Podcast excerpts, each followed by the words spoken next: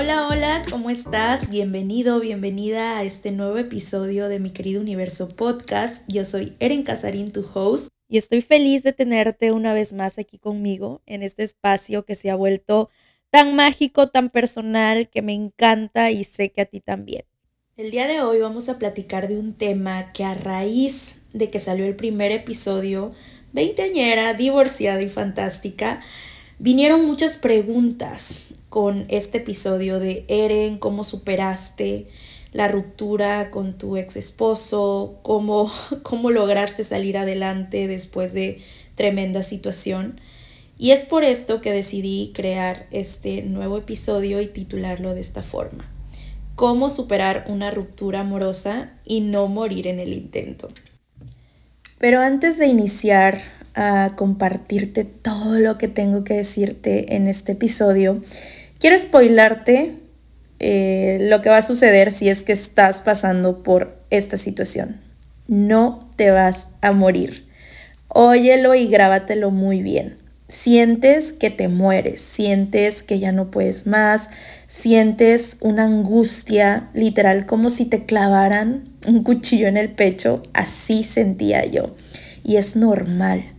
Quiero decirte que la sensación que tenemos cuando perdemos a alguien que en su momento llegamos a amar muchísimo, es una de las sensaciones más dolorosas que vas a pasar en tu vida, que el ser humano pasa en, en su vida. Pero te tengo una buena noticia, no te vas a morir. Tranquilo, tranquila.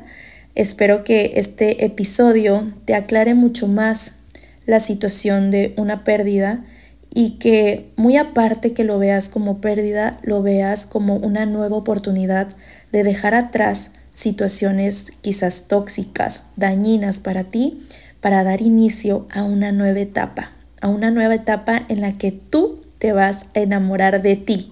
Para poder amar a alguien, primero tienes que amarte, quererte, aceptarte, enamorarte de ti. Así que bueno, vamos directamente con el tema. Las rupturas de pareja realmente pueden causar un dolor sumamente profundo, pero lo primero que debemos entender es que el dolor es la respuesta más normal y sana después de una pérdida. Si tú no tienes dolor después de haber culminado con tu pareja, con una relación ya sea corta o larga, ahí sí habría problemas. Justo me llegan mensajes de Eren, ya no quiero sentir este dolor, que siento que me queme el alma, que siento que no me deja de respirar, me siento muy mal, no quiero sentir este dolor. El primer tip que te daría es siente el dolor, habita esa emoción. Es normal que sientas que la vida se te va, pero créeme, es pasajero no va a durar para siempre. No hay mal que dure mil años ni cuerpo que lo aguanten, bien dicen por ahí. Aparte, es importante conocer tus sentimientos en este proceso, porque está totalmente comprobado que una persona a lo largo de su vida va a experimentar aproximadamente siete duelos. Entonces ahí es donde radica la importancia del por qué tener esta actitud de resiliencia, porque no va a ser ni la primera ni la última vez que pases por una situación de este tipo y es necesario conocerte, cómo salir adelante, cómo vivir tu duelo, vivir tu tristeza, pero sin quedarte ahí. El culmino de una relación amorosa, aunque simbólicamente hablando, esta es una muerte, sí, una muerte de nuestras costumbres que teníamos con esa persona. Mueren nuestros proyectos con la pareja, mueren rutinas compartidas, hábitos compartidos que ya se tenía y te soy sincera, para mí fue muy difícil porque cuando decidí irme a vivir con esta persona, bueno, pues dejo familiares, amigos, amigas, trabajo y empiezo una nueva vida en un nuevo estado en donde no tenía a nadie eh, en cuanto a familia, conocidos muchos, pero en cuanto a familia no tenía a nadie. Por supuesto está que mi única persona, mi único familiar era mi esposo. Y se crea esta rutina, estos hábitos súper dependientes emocionalmente hablando de con él. Claro está que cuando llegamos a la ruptura de la relación y yo tengo que regresarme, pues cambian mis rutinas. Y este hecho pues te atormenta demasiado porque el ser humano es de rutina. Te cambia la rutina y te sientes perdido, perdida. Pero es cuestión de darle tiempo a tu cerebro. Es cuestión de que tu cerebro vuelva a hacer nuevas conexiones neuronales para empezar a hacer nuevos hábitos. Y duele tanto la pérdida de una relación, hablando a nivel cerebral, fíjense qué interesante, se activan todas estas partes del dolor físico. Aunque sea un dolor psíquico, se activan estas partes del dolor físico. Entonces, cuando decimos siento que lo que decía hace un ratito, ¿no? Que me entierran una daga en el pecho, pues sí, químicamente hablando en nuestro cerebro se dan estas sustancias como si estuviéramos recibiendo una golpiza. El cerebro no distingue si es dolor físico, dolor psíquico y en este caso lo toma de igual forma. Cuando sientes esta opresión en el pecho, esta ansiedad, pues es porque tu cerebro así lo está viviendo. Pero como te decía, solo necesitas tiempo. El tiempo lo cura todo. Soy fiel creyente en esto y esto me ha ayudado muchísimo, el tiempo, darle tiempo al tiempo para ir sanando poco a poco. Cuando recién empecé a ir a terapia, que esto te lo aconsejo, si realmente estás en depresión, en ansiedad, que irrumpe tu rutina diaria, te aconsejo de corazón, tú que me estás escuchando, ve a terapia. Toma terapia, ve con un psicólogo, psicóloga, para que te oriente y tu proceso de duelo sea pues más llevadero. Es necesario, me decía mi psicóloga, que atravieses las etapas del duelo. El duelo, por supuesto, que tiene etapas negación, ira, negociación, depresión y aceptación. O sea, la última etapa del duelo es la aceptación. Una vez que aceptas que lo que pasó pasó, que esa persona ya no esté en tu vida, que esa persona ya no tiene el don de irrumpirte tu realidad, que ya eso terminó, que está en tu pasado y tu pasado no te determina, créeme, empiezas a ver la luz en el camino. Pero para poder llegar a la aceptación tienes que pasar sí o sí por esas etapas y va a depender de ti de qué forma decides atravesarlas. Si de una forma caótica, de una forma tóxica de una forma en la que te deprimes y no puedes más o decides pasarla acompañada, acompañado tal vez de un terapeuta, de un psicólogo, una psicóloga, eh, viendo videos motivacionales, escuchando podcasts, este tipo de podcast, contenido que te ayude a salir de esta depresión, a salir de esta ruptura amorosa. Antes de pasar a los tips que te quiero brindar, regalar, los cuales a mí me funcionaron muchísimo para salir adelante de esa situación, quiero mencionarte algunas reflexiones que a lo largo de mi caminar he llegado a la conclusión de esto. Reflexión número uno. Nos han vendido que el objetivo de una relación es durar para siempre, hasta que la muerte nos separe, nos dice por ahí el padre, ¿no? Cuando nos está casando, obligándonos a qué? A inconscientemente tener que soportar miles de cosas que no te hacen feliz, que tal vez no te llenan, que irrumpen tu paz. El hecho de que si te casaste va a ser para siempre. Y piensan que si no es así es un fracaso. Claro que no. Lo mencionaba en el episodio 1, un fracaso sería seguir en una relación en donde sé que ya no da para más, en donde sé que ya no somos felices ambos. Eso sí sería un tremendo fracaso.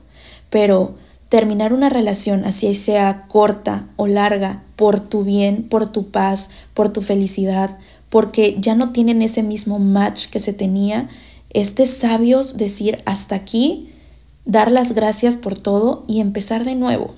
Entonces compres esa idea de que tu relación debe durar para siempre y si no es así es un fracaso. Por supuesto que no. Venimos aquí a ser felices, a crecer, a aprender, a conocer, a vivir. Recuerda que la vida es la universidad de nuestras almas. Este plano físico es la universidad de nuestras almas. Entonces, créeme, tu objetivo, tu plan álmico no es venir a sufrir. Piénsalo así, si esa persona ya no está aquí contigo es porque el universo te está haciendo un tremendo favor y te está alineando con tu más alto bien. en búsqueda de tu más alto bien. Reflexión número dos, debemos entender sí o sí que cuando culminamos una relación jamás salimos iguales. Siempre hay un cambio en nosotros. Cuando tú iniciaste esa relación tal vez tenías ciertas expectativas. Ahora esas expectativas cambiaron. ¿Por qué? Porque te conociste más, aprendiste que sí y sobre todo que no quieres. Para la siguiente relación ya vas a tener obviamente bien estipulados tus no negociables. Y este es un tema que me llevó mucho tiempo entender en terapia tus no negociables. Desde que vas a iniciar una relación, tú tienes que poner bien en claro cuáles son tus no negociables. Un ejemplo, uno de mis no negociables a partir de que terminé con esa persona y que seguramente va a estar en mi lista para cuando conozca a alguien más es mi trabajo es igual de valioso que el tuyo.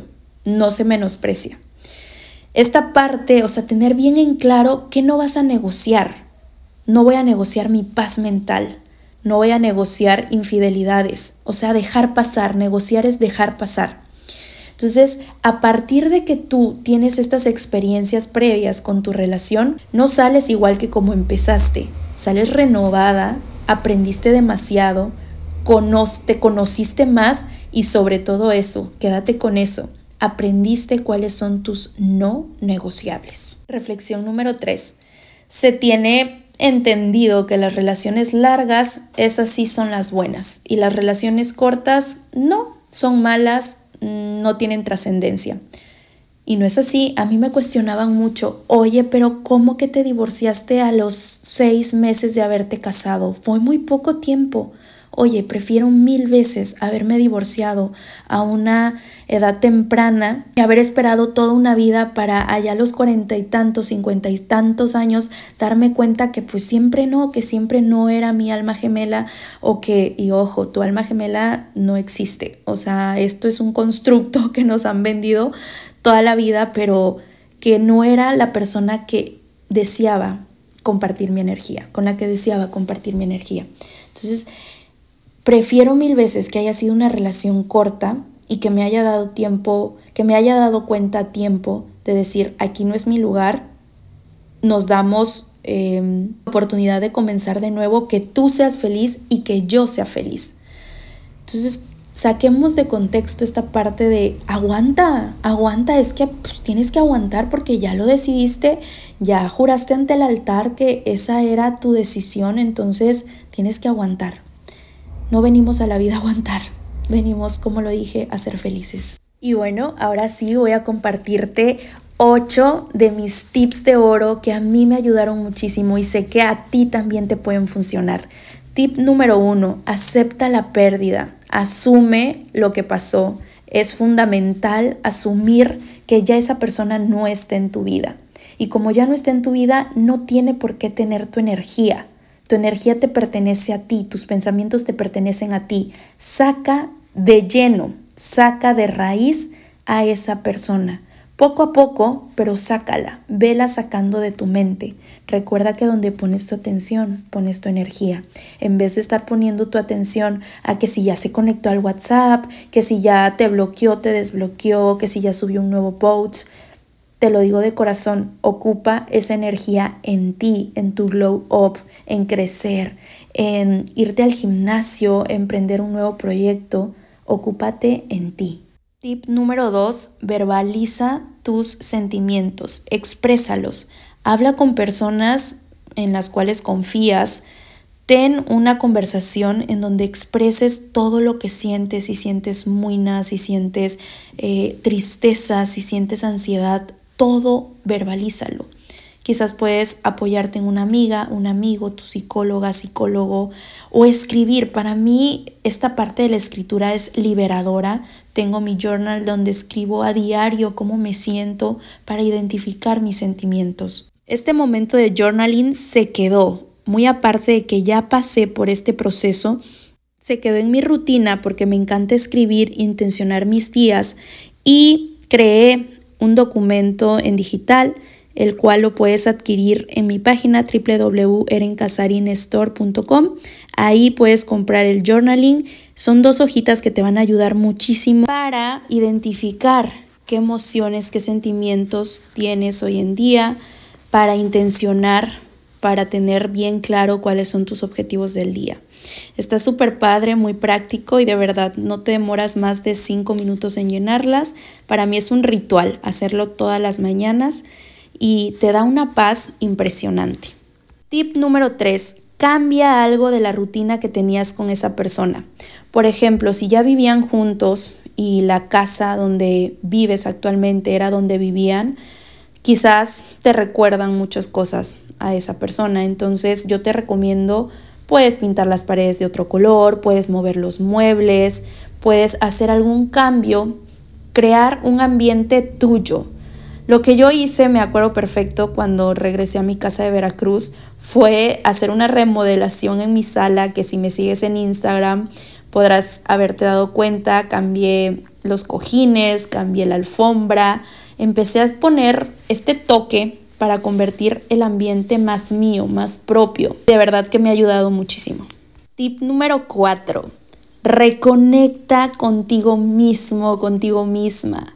Vuelve a hacer cosas que quizás habías dejado de hacer por estar con esa persona.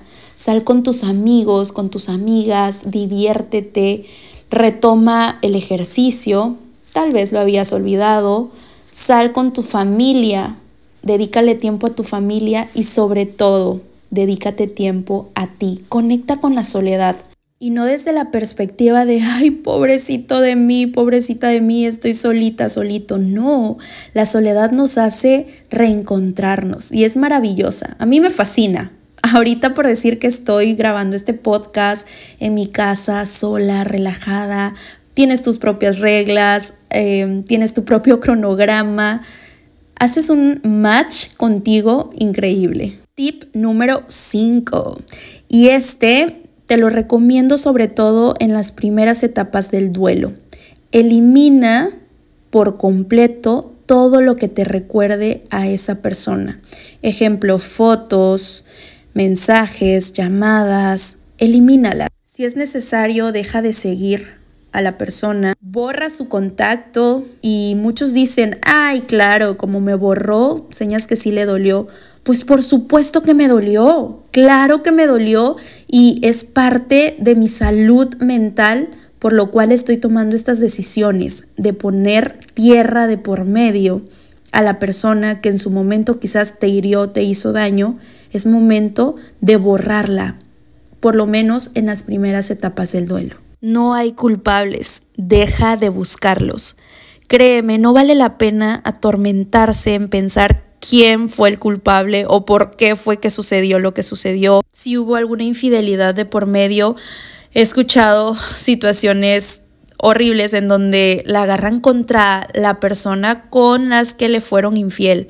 Y tú dices, oye, a ver, Aquí en este caso esa persona, ese tercero, no tiene nada que ver y no tiene ninguna culpa. En dado caso, el culpable sería pues tu pareja, no esa persona. Entonces, no te martirices en buscar culpables, mejor enfócate en sanar y no en echarle más sal a la herida. Otro tip que te puedo dar, el cual me funcionó mucho, es aprender de lo sucedido. Todas las relaciones, ojo beauty, todas las relaciones son un reflejo de tu amor propio. Entonces, date cuenta si dejaste pasar infidelidades, si dejaste pasar eh, quizás que te trataban mal, que no te daban tu lugar, que no te querían bien, que no te querían a la buena, que no te daban paz. Eso quiere decir que tu amor propio no estaba en un buen nivel. Trabaja en tu amor propio y aprende de lo sucedido. Estoy segura que para tus nuevas relaciones ya no vas a cometer los mismos errores porque aprendiste. Y por último, establece metas propias, ponte objetivos, emprende un nuevo proyecto, que tu energía esté centrada en ti, para ti, por ti. Es momento de renovación. No lo veas como pérdida, Velo como una oportunidad de crecer, de reinventarte, de empezar no de cero, porque ya tienes las experiencias previas de esa relación. Empezar de una nueva perspectiva, comenzar más fuerte, más resiliente, comenzar con un nuevo paradigma y por supuesto, estoy segura, el universo conspirará a tu favor y te mandará a la persona adecuada para ti, a esa persona que te haga vibrar, a esa persona que te ilumine tus días con una sonrisa. No vivas en el pasado. El pasado ya no existe, el futuro tampoco. Vive el presente, que es lo único que tenemos. Trabaja en tu amor propio. Esto suena mucho a cliché y es muy repetitivo, pero créeme, cuando empiezas a trabajar en tu amor propio, en tu propia aceptación, en tu propio autoconocimiento, todo mejora todo mejora porque te das cuenta lo valioso, lo valiosa que eres. Eres un chingón, eres una chingona y mereces lo mejor del mundo, lo mejor. Así que no te conformes con menos. Bueno, y también quiero aprovechar para recomendarte unos libros que a mí me sirvieron muchísimo, los cuales hablan acerca de este proceso de duelo para poder superar una ruptura amorosa. El primero, que es mi película favorita, te soy sincera, primero vi la película y de ahí leí el libro, Comer, Amar y Rezar. Wow, estoy segura que si la viste, esta película de con Julia Roberts, te podrás haber dado cuenta de lo maravillosa que es, cómo se reinventó esta mujer después de ese divorcio. Y qué chistoso, fíjate, ahorita que me pongo a analizar, esta película ha sido una de mis favoritas por muchos años. ¿Quién iba a decir que me iba a ver tan reflejada en su momento con ella? Pero bueno, te recomiendo que leas ese libro. También el de Amar o Depender de Walter Rizzo. Aquí te cuestiona muy bien esta parte, la diferencia de qué es amar y qué es depender. La dependencia emocional está tan ligada, Beauty, con eh, esta necesidad de atención, de cariño. Y si supieras que viene desde tu infancia, con las heridas de la infancia. Es un tema que me debraya demasiado. Déjame algún comentario en mi Instagram si quieres que hablemos de este tema de las cinco heridas de la infancia. Entre ellas está la herida de abandono y de ahí vienen muchas personas que tienen esa herida de abandono presente como dependientes emocionalmente. Entonces, bueno, este libro te lo recomiendo. Y el último, Cómo sobrevivir a una ruptura de Vicente Garrido tiene una guía práctica así de 1, 2, 3, 4, 5 pasos para em, superar una ruptura amorosa. Bueno, beauties, pues llegamos al final de este episodio. Espero que estos tips de verdad te sirvan para poder hacer más llevadera esta pérdida, este proceso, este proceso de sanación. Te mando un abrazo lleno de luz, lleno de luz, recordándote que aquí hay una sobreviviente, de una pérdida muy grande y que así como yo pude, estoy segura que tú también podrás. Recuerda lo que un sabio dijo, no tengas miedo de perder a quien no se sienta afortunado, afortunada de tenerte. Así que mucho ánimo, Beauty. Aquí estamos para seguir creciendo, seguir sanando juntos, juntas. Nos vemos en el siguiente episodio. Mil bendiciones y muchas gracias. Agradezco demasiado que compartas este podcast. Esto me ayuda, no te imaginas cuánto, a poder llegar a más almas, a más personas que están en este mismo camino de crecimiento como tú, como yo. Besos, bendiciones.